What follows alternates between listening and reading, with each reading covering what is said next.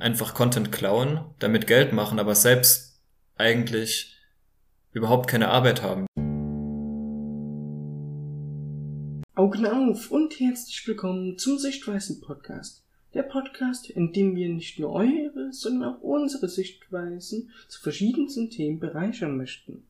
Ich bin Kali und neben mir sitzt Fimima. Hallo. Und heute reden wir über Artikel 13 oder 17. Ah ja, auf jeden Fall über diesen tollen Artikel, der äh, unsere äh, Copyright-Gesetze äh, überarbeiten soll, beziehungsweise die Ausübung dieser Copyright-Gesetze überarbeiten soll. Und wir haben da in der letzten Folge schon ein Weilchen darüber geredet, weshalb, wir da, weshalb äh, das nicht so äh, schön ist.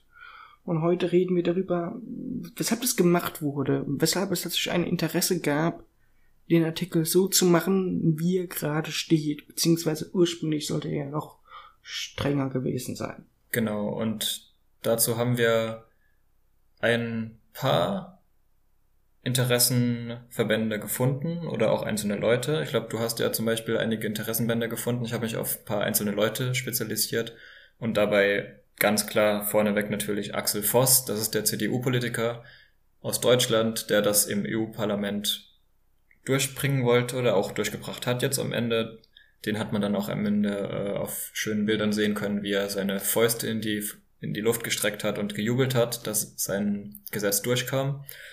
Und dann auch andererseits habe ich noch äh, ein interessantes Interview von Ger Gerhard Pfennig. Das ist der Sprecher der deutschen Initiative Urheberrecht. Und auch der ist für Artikel 13. Von denen, auf die beiden habe ich mich konzentriert. Und ja, du kannst ja mal kurz erwähnen, wenn du dich so in deiner Recherche konzentriert hast. Also genau, ich, im Wesentlichen habe ich mich interessiert, äh, woher die Arbeit kam. Äh, sorry, äh, ich muss es äh, hier an dieser Stelle sagen. Das ist der Grund, weshalb vielleicht die letzte Folge etwas länger wurde als sonst. Äh, ich bin kein Befürworter von Artikel 13, trotzdem versuche ich an dieser Stelle äh, möglichst gut zu begründen, weshalb der Artikel 13 valide Argumente hat. Und äh, halt eben, ich habe mir halt eben vor allem angesehen, wer ähm, das größte Interesse hat und die größten Interessen hatten der Bundesverband Deutscher Zeitungsverleger und der Dachverband der deutschen Zeitschriftenverleger, also beide Male äh, Printmedien und generell äh, Interessenverbände bezüglich Lizenzverträgen. Äh, die alle äh, haben Interesse, also bezüglich Interessenverband bezüglich Lizenzverträgen, ähm, GEMA in einer gewissen Form und äh, Schlag mich tot, wenn noch alles. Genau, die GEMA ja ganz groß, die kennen wir hier in Deutschland ja auch. Gerade wer schon früher als vor, ich weiß gar nicht, wann das durchkam, es müsste vor, vor ein paar Jahren, also auf jeden Fall in Anfängen, eine lange Zeit lang, das kennt glaube ich fast jeder Deutsche, auf YouTube, dass man ein Musikvideo aufrufen wollte und dann stand da, dieses Video ist hier leider nicht verfügbar da wir uns mit der GEMA nicht einigen konnten. Irgendwann hat es YouTube dann geschafft, sich mit der GEMA zu einigen, was zum Beispiel auch ein Grund ist, warum jetzt Leute Befürworter des Artikel 13 sind, weil die sagen, hier, die GEMA hat es geschafft, mit YouTube was abzusprechen, jetzt sollten alle von diesen Gesellschaft Verwertungsgesellschaften die Möglichkeit haben, das durchzusetzen, nicht nur mit YouTube, sondern mit allen großen Plattformen.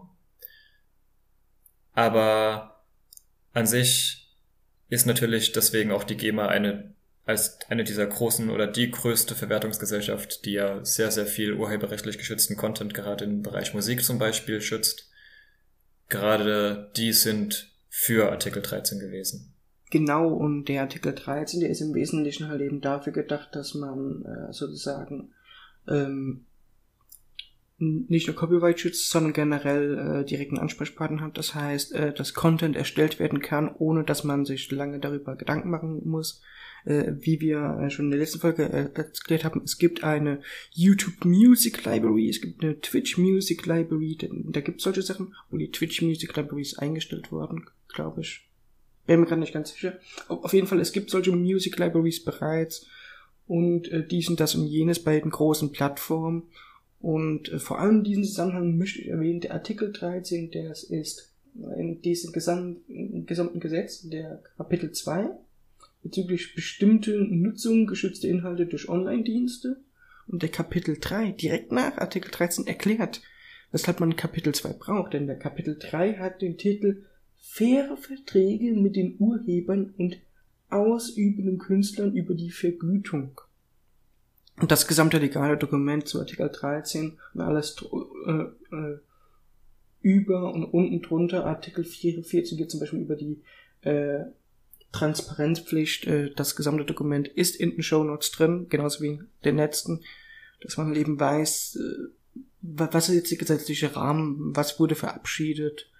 Und allein schon durch die Überschriften kann, sieht man, was das eigentliche Interesse war. Und das eigentliche Interesse war tatsächlich ähm, sozusagen eine faire Vergütung für alle zu schaffen.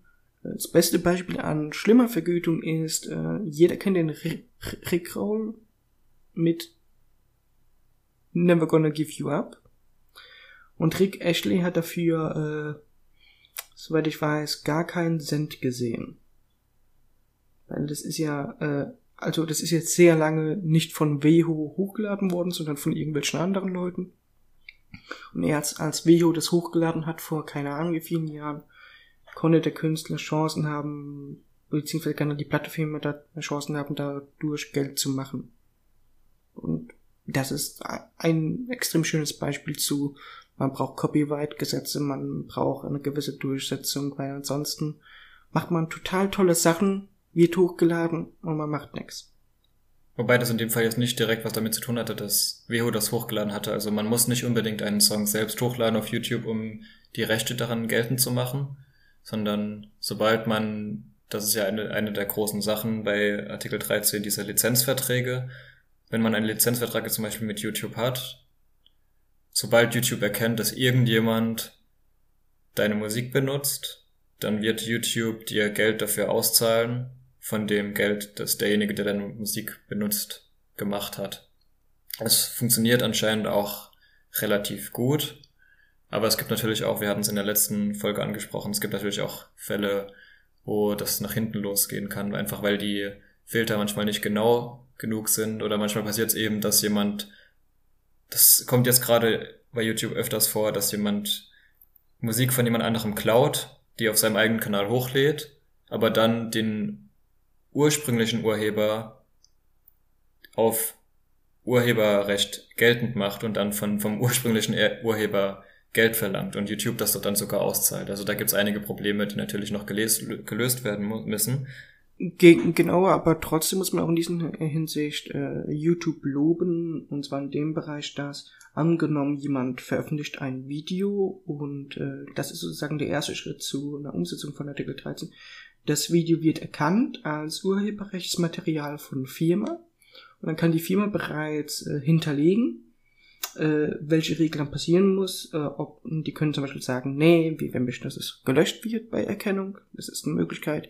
Die häufigste Regel ist, wenn das Video nicht monetarisiert wird, wie die Monetarisierung aktiviert und alle Einnahmen bezüglich Monetarisierung bzw. Werbeschaltung geht an den ursprünglichen Ersteller des Contents. Also wenn du jetzt, äh, keine Ahnung, irgend äh, in deinem äh, Video ganz viel Musik von der einen Band reinbringst, dann bekommt die eine Band entweder einen gewissen Anteil äh, gemeinsam mit allen anderen, dessen Musik gespielt wurde, oder wenn nur dessen Musik gespielt wurde, dann bekommt diese Band eventuell ein Großteil des Anteils oder je nachdem, wie sehr das genutzt wurde, den gesamten Anteil der Werbeeinnahmen. Und das ist sozusagen ein Fair Deal. Wenn du vorher das eh nicht wegen Werbeeinnahmen gemacht hast, äh, dann ist es Win-Win für alle in diesem Moment äh, gewesen. Ich gehe jetzt nochmal hier auf, äh, wir hatten ja schon die Upload-Filter wieder angesprochen, die eben ganz klar verbunden sind mit diesem Artikel 13 Natürlich sagen eben Leute wie dieser Gerhard Pfenning, den ich schon angesprochen hatte, der Sprecher der Initiative Urheberrecht, die Richtlinie ist so konzipiert, dass Uploadfilter nicht benötigt werden. Zitat Ende. Und etwas später in diesem, in diesem äh, Interview hat er dann gesagt, Filter gibt es, aber nur als Ausnahme, wenn eine Plattform keine Lizenz hat. Also da sind wir wieder bei diesen Lizenzgebühren. Das, der, der, das, der Traum der Unterstützer des Artikel 13 ist eben, dass von vorne weg, ohne dass diese Upload-Filter überhaupt nötig sind, Leute, also die, die Leute, die ein Urheberrecht benutzen, Lizenzgebühren an die Urheber zahlen. Das ist eigentlich das, was die Leute haben wollen, die Unterstützer des Artikel 13. Und plus und auch noch die Upload-Filter sollten auch nur bezüglich solcher Zwecke gemacht sein, denn hier steht äh, zum Beispiel, Achtung, äh, Zitat, diese Maßnahmen wie beispielsweise wirksame Inhaltserkennungstechniken müssen geeignet und angemessen sein. Äh, das ist ein Zitat halt eben aus der Gesetzgebung und diesbezüglich ist tatsächlich gemeint, dass ein Upload-Filter tatsächlich maximal können dürfte, dass es Inhalt erkennt, nicht mehr, nicht weniger. Äh, und, und vor allem jetzt diese geeignet und, und Angemessenheit, ähm, diese Betrachtung, also generell diese technische Herausforderung, haben wir, glaube ich, in der letzten Folge geredet, ist, äh, wie wir sehen, bereits teilweise in Gange. Inwiefern das äh, erfolgreich funktioniert, ist eine andere, äh, ist, naja, ich, ich will nicht sagen eine andere Debatte, aber ähm, wie das technisch funktioniert und wie, de, um wie gut es funktioniert, das ist kein Argument für Artikel 13. Ein, eine Sache, die weiterhin angesprochen wird, wo auch wieder von Herrn Pfennig auf Kritik reagiert wird. Wir hatten es ja schon in der letzten Folge angesprochen, sind eben die Memes zum Beispiel oder Parodien. Denn da wird oft eben urheberrechtlich geschützter Content benutzt. Gerade werden sehr oft bei Memes zum Beispiel Bilder benutzt. Irgendjemand, der das Foto gemacht hat, hat meistens die Rechte daran. Und da sagt er ganz klar, ein, als privater Nutzer darf man weiterhin Memes hochladen mit diesem Upload-Filter. Man muss also keine Angst haben, dass die Filter diese Memes rauslöschen. Was die Filter machen, ist eben, dass sie erkennen, wem dieses urheberrechtliche, über, urheberrechtlich geschützte Bild gehört und die Plattform, auf die man das hochlädt, die muss dann an den Urheber Geld zahlen.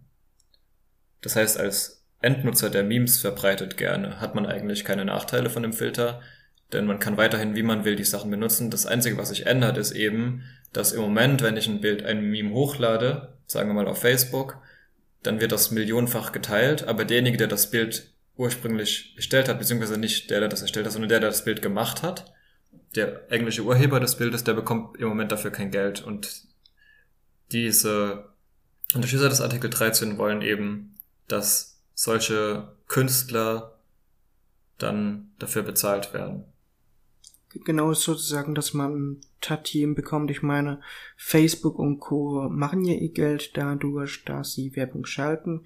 Äh, der, der berühmteste Meme-Verbreiter in dieser Hinsicht ist Imgur. Äh, das ist eine Bildhosting-Sache, die ursprünglich für Reddit gemacht, konzipiert wurde. Und da gibt's halt eben Memes in Hinsicht von Bildern und GIFs. Das heißt GIFs, nicht GIFs. Und ähm, Diesbezüglich würde dann immer die Demagne Geld durch Werbung beziehungsweise Reddit auch und äh, zumindest äh, würde dann das Unternehmen dieser Hinsicht, was am Ende halt eben das Bild hostet, äh, sozusagen, wie man sich vorstellen könnte, wie äh, bei Büchern oder so, dass man dann Tantiemen an den Künstler zahlt. Eine recht einfache Vorstellung, eine zugegebenermaßen, das, das, das klingt auch sehr, sehr angemessen. Ich meine, der Typ, der hat sie, der hatte einen tollen Film gemacht. Wie oft es äh, Memes zu Game of Thrones oder Herr der Ringe oder die Prequels von Star Wars gibt. Ähm, und wenn da die auch immer so paar Cent dadurch gemacht hätten, das, das wäre doch nicht schlecht gewesen für das Studio beziehungsweise generell die Ersteller und, äh, und dadurch wäre ja eindeutig ein größerer Anreiz geschaffen, äh, damit man äh, Filme Memes tauglich kreiert. Ich denke, die an sich, wie Artikel 13 beworben wird, geht es natürlich da eher um die kleinen, sagen wir mal. Es gibt da dieses berühmte Beispiel, das natürlich, das geht in eine andere Richtung, aber es gibt da ein äh, Beispiel von einem Bild, wo ein Affe auf den Auslöser gedrückt hat, glaube ich, und das, das Bild hat sich, man sieht halt diesen Affen, der sozusagen ein Selfie gemacht hat. Das Bild hat sich millionenfach verbreitet und der Fotograf, der hat keine Rechte daran gehabt, weil es rechtlich heißt, er hat ja das Bild nicht selbst gemacht. Aber um jetzt mal weiterzugehen, es gibt natürlich auch viele andere, die Naturfotografien gemacht haben, die, die im Internet, man kennt das ja, du hast Reddit angesprochen oder Imager oder Imgur, äh, wie man das schreibt. Auf diesen Seiten wir werden täglich Millionen von Bildern und GIFs und ich glaube zur Aussprache von GIF und GIF können wir auch mal eine extra Folge noch machen. Ähm, da gibt's so viel, was hochgeladen wird täglich und natürlich die, die ursprünglich die Bilder gemacht haben oder diese Videos gedreht oder wie auch immer, die, die erfahren das meist gar nicht und bekommen in den seltensten, sagen wir mal, in gar keinen Fällen Geld dafür. Es gibt natürlich die Fälle, wo zum Beispiel, sagen wir mal, jemand ein Bild auf Reddit hochlädt, das Millionen Leute sehen, die sagen, oh, das ist ein super Bild und einer postet dann in den Kommentaren den Link zum Fotografen und die Leute kaufen auf seiner Seite dann Fotografien. Aber in den meisten Fällen, wo Content millionenfach geteilt wird, bekommt derjenige, der es kreiert hat, keinen Cent zu sehen. Und das ist eine Sache, wo zumindest die Unterstützer des Artikel 13 mit werben, dass sie so etwas verändern wollen mit diesem Gesetz. Genau, und, und diesbezüglich finde ich, wir können eigentlich sogar jetzt mal ein Meme nachspielen, was eigentlich äh, das ziemlich gut repräsentiert. Hey, ich habe das gemacht. Sieh mal, das ist doch toll, oder? Nein, ich habe das gemacht. Ist das das, was du meinst?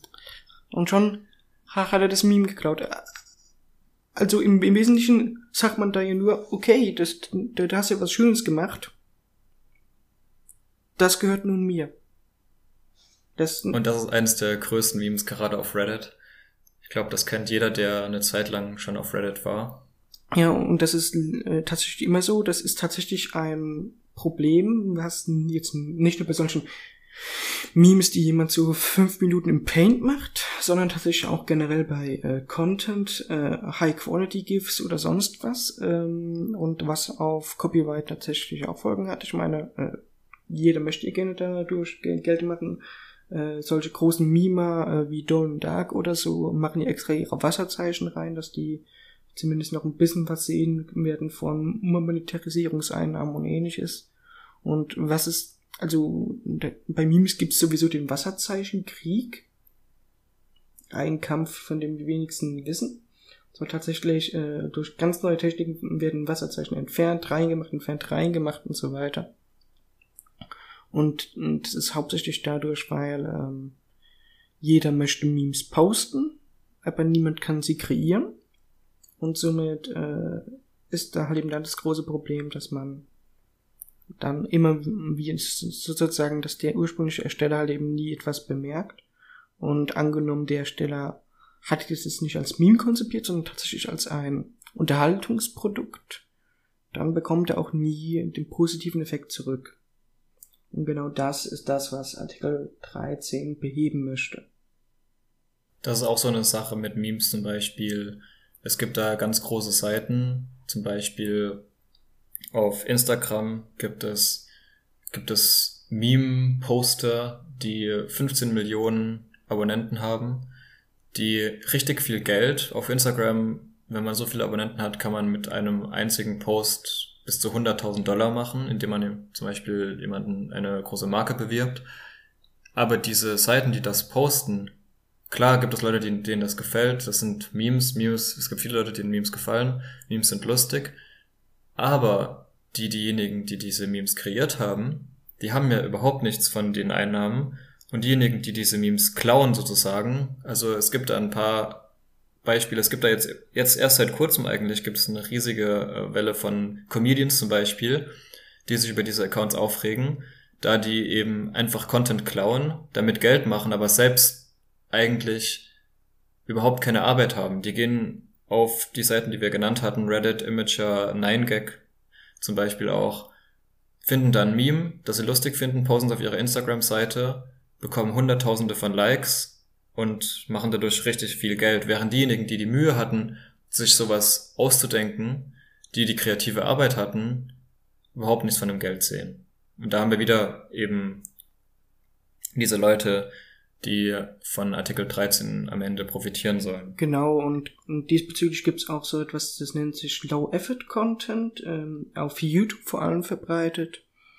Und es ist halt eben zum einen tatsächlich der Content Clown, zum anderen die ganzen React-Videos. Äh, also falls man auf Trending oder generell mal sich auf YouTube unsieht, es gibt unglaublich viele Videos, bei denen Leute unglaublich viel Geld machen, indem sie nichts anderes machen, als ein gesamtes Video abzuspielen von einem, der viel Mühe und Herzblut reingesteckt hat und am besten auch noch extrem viel Geld. Kurz gesagt hat zum Beispiel so auch Probleme. Ähm, jetzt nicht unbedingt bezüglich React-Videos, aber generell solche ID-Copyright-Probleme. Und ähm, angenommen, dann gibt es ein React-Video, jemand macht nichts anderes als ein gesamtes Video von einem anderen abzuspielen, reagiert darauf, indem er ab und an mal ein bisschen sein Gesicht verzieht äh, und macht durch Geld. Das ist eine Sache, die so eindeutig nicht vorhanden sein soll, die nicht geht, es ist keine Eigenleistung. Und äh, auch zu sowas äh, wäre es halt eben schön, eine, wie hat sich das immer genannt, wirksame Inhaltserkennungstechniken im geeigneten und angemessenen Rahmen äh, halt eben, dass man sowas hat. Und in der Ansicht ist doch Artikel 13 so ein bisschen ein, ein Schutz und eine positive Sache für YouTube, für die Meme-Community, weil anstatt Recycling können wir doch einfach einen Link zum Original machen. Es, es ist doch jetzt nicht so umständlich. Falls wir eine neue, neue Interpretation machen, dann ist es ja wiederum ein anderes Thema. Und dann ist es ja eventuell schon in der Library drin und können wir direkt benutzen. Und so fand ich es eigentlich richtig interessant, denn wie du war ich ganz klar ein Gegner von Artikel 13, wie es wahrscheinlich die meisten Nutzer des Internets sind. Aber ich habe mich dann eben mal einfach versucht, auf die Seite zu begeben von den Leuten, die dafür sind. Und dann habe ich, wie wir es jetzt ja schon gesehen haben, man, man findet dann eben doch die, die Gründe, die für Artikel 13 sprechen. Das große Problem, das wir in der letzten Folge angesprochen haben, ist eben, inwieweit kann man das so durchsetzen, wie es gewollt ist. Denn die, die Grundgedanken, die dahinter stecken, die sind ja keineswegs falsch. Es ist natürlich richtig, dass diejenigen, die Kreativen, das sind eigentlich die, die ganz oft erwähnt werden. Auch Axel Voss hat vor kurzem in einem Tweet wieder erwähnt, äh, als jemand Artikel 13 kritisiert hat, hat er gesagt, ihnen sind die Kreativen doch egal.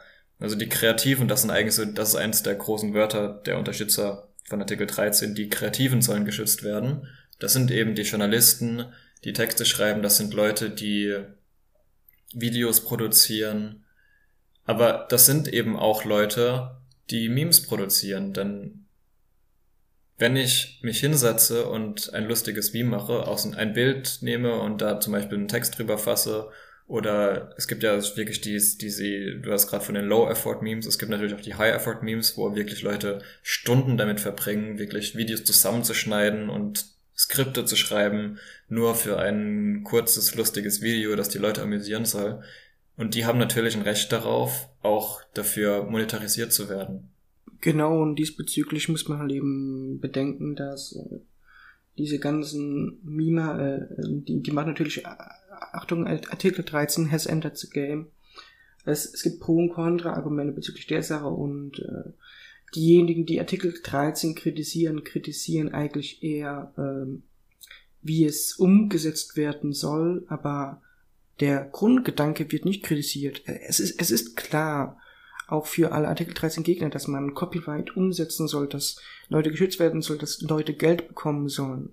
Das, das Problem, das die Leute mit Artikel 13 haben, ist tatsächlich die Umsetzung bezüglich der technischen Ebene vor allem. Vor allem bezüglich der technischen Ebene. Und deshalb sind tatsächlich die ganzen Pro-Argumente für Artikel 13, wie wir jetzt genannt haben, überhaupt nicht auf der technischen Ebene.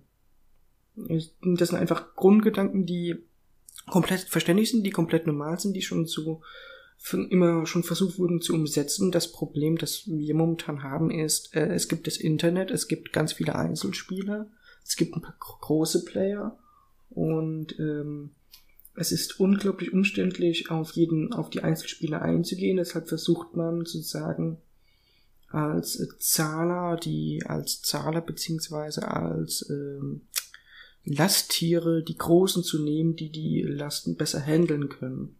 Weil so, weil angenommen, wir, wir möchten halt eben so, so etwas haben, das halt eben erkennt, egal ob Meme oder nicht Meme, ist das äh, schon von jemandem gemacht worden? Sollte der dafür entlohnt werden für diese geringe Modifikation oder gar, eventuell gar keine Modifikation des Werkes? Und dafür bräuchte man halt eben eine Art Upload-Filter oder generell eine Art Erkennungssystem. Und so ein Erkennungssystem äh, haben wir auch schon gesagt, das, das kann, das kann jetzt nicht du oder ich besitzen. Das äh, muss eins der großen Unternehmen besitzen oder zumindest ein Unternehmen, nicht der Einzelmann. Und gerade diesbezüglich ist es sehr wichtig, die Verantwortung auf Gesamtunternehmen zu bringen. Es erscheint zurzeit als der notwendige Kompromiss. Das einzige Problem ist, ist dieser Kompromiss machbar? Ist, ist das wirklich umsetzbar? Und das ist die, und das ist die Debatte, die man teilweise nicht mal debattieren kann, weil niemand weiß, wie gut ist die Erkennungstechnologie in zehn Jahren.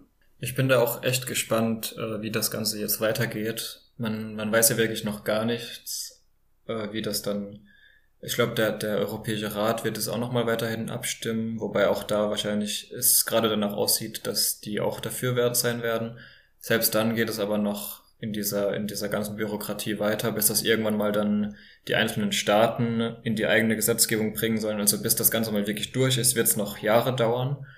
Und bis dahin kann sich wirklich einiges ändern. Aber trotzdem haben wir natürlich das Recht, auch jetzt schon darüber zu dis diskutieren. Und das machen eben auch viele. Ich finde noch, äh, int also interessant, wir hatten ja jetzt schon so drüber geredet, wer damit geschützt werden soll und was eigentlich so der Grundgedanke ist. Aber der eigentliche Grundgedanke, das fand ich noch interessant, äh, wie gesagt, auch nochmal aus einem Tweet von Axel Voss. Der hat geschrieben, nein, das war nicht mal aus einem Tweet, das war aus einem äh, Artikel. Da gab es einen sehr, sehr interessanten Artikel, natürlich auch in den Show Notes, wo Julia Reda von den Piraten einerseits eben ihre Meinung gegen Artikel 13 geschildert hat und dann hat Axel Voss geschrieben, wieso er dafür ist. Und da hat er geschrieben, man muss die europäische Kultur und ihre Kreativköpfe vor dem Ausverkauf bewahren. Also es geht ihm hier ganz klar in diesen konservativen Gedanken von CDU und so weiter um die europäische Kultur, die geschützt werden muss. Vor dem Ausverkauf eben an diese großen, ich hatte es schon angesprochen, die großen kalifornischen Unternehmen, die das meiste Geld machen, die uns Europäer eigentlich ausnutzen, unsere Kreativität missbrauchen und selbst damit Geld machen. Das ist eigentlich der große Grund, warum so viele Leute, gerade so konservative wie Herr Voss eben für Artikel 13 sind. Ja, das ist komplett legitim. Ich meine, Kreativität ist ja teilweise auf, entsteht auf, teilweise aufgrund von Langeweile, teilweise aufgrund von äh, Wunsch des Ausdrucks. Aber äh, äh, Kreativität, Ausübung äh, ist natürlich auch stark bevorteilt, wenn wir einen Anreiz haben des möglichen Profits und äh, ich meine, ein ein Film wird nie gemacht, weil wir sagen, am Mensch, ich möchte einen Film machen, sondern am Mensch, ich möchte einen Film machen und ich möchte halt eben alle Involvierte auch noch äh, ausreichend entlohnen. Und gerade mit diesen Gedanken, ich meine, äh, Teil von manche High-Quality-Memes oder manche Sachen, die tatsächlich da in diese Sache verzapft werden, die sind so, so aufwendig, dann, da muss man halt eben entlohnen und manche Sachen sind halt eben so aufwendig ohne eine Entlohnung, ja, was soll man essen? Man braucht natürlich ein gewisses Entgelt, sozusagen eine gewisse Entschädigung in diesem Bereich. Und kein kreativer Beruf ist äh, schlecht, nur weil es ein kreativer Beruf ist. Und ich glaube, das ist eigentlich wirklich ein sehr guter Abschluss auch für diese Folge. Ich bin, ich muss sagen, ich bin überrascht, weil wir ja beide eigentlich große Gegner von Artikel 13 waren oder auch immer noch sind. Aber wir haben auf jeden Fall mal so den Grundgedanken verstanden. Und das ist, glaube ich, auch wieder einfach, warum ich diesen Podcast so toll finde, warum das so viel Spaß macht, weil es eben darum geht, selbst wenn man mit der Aussage an sich nicht klarkommt, dass man mal guckt, was ist eigentlich so der Grundgedanke und was an diese, an diesem, was mir nicht gefällt, was daran sind vielleicht doch Sachen, mit denen ich selbst übereinstimmen kann. Und ich hoffe, dass unsere Zuhörer das genauso sehen und vielleicht etwas mitnehmen konnten. Wie gesagt, Wer angeregt ist jetzt von dem Ganzen, der kann gerne in die Shownotes gehen. Da ist diesmal wirklich sehr viel noch äh, zum Nachlesen mit dabei. Man kann natürlich gerne die 150 Seiten äh, des ganzen Vertrags, des ganzen Artikels, beziehungsweise des ganzen Gesetzes äh, lesen. Und sonst freuen wir uns immer über Anregungen und Kritik. Wir sind ja mittlerweile auch auf Twitter, wie ihr hoffentlich wisst. Und ja, wir freuen uns auch, wenn ihr uns Anregungen gibt und ja, wie gesagt, Kritik. Genau, und dann würde ich sagen, bis zum nächsten Mal.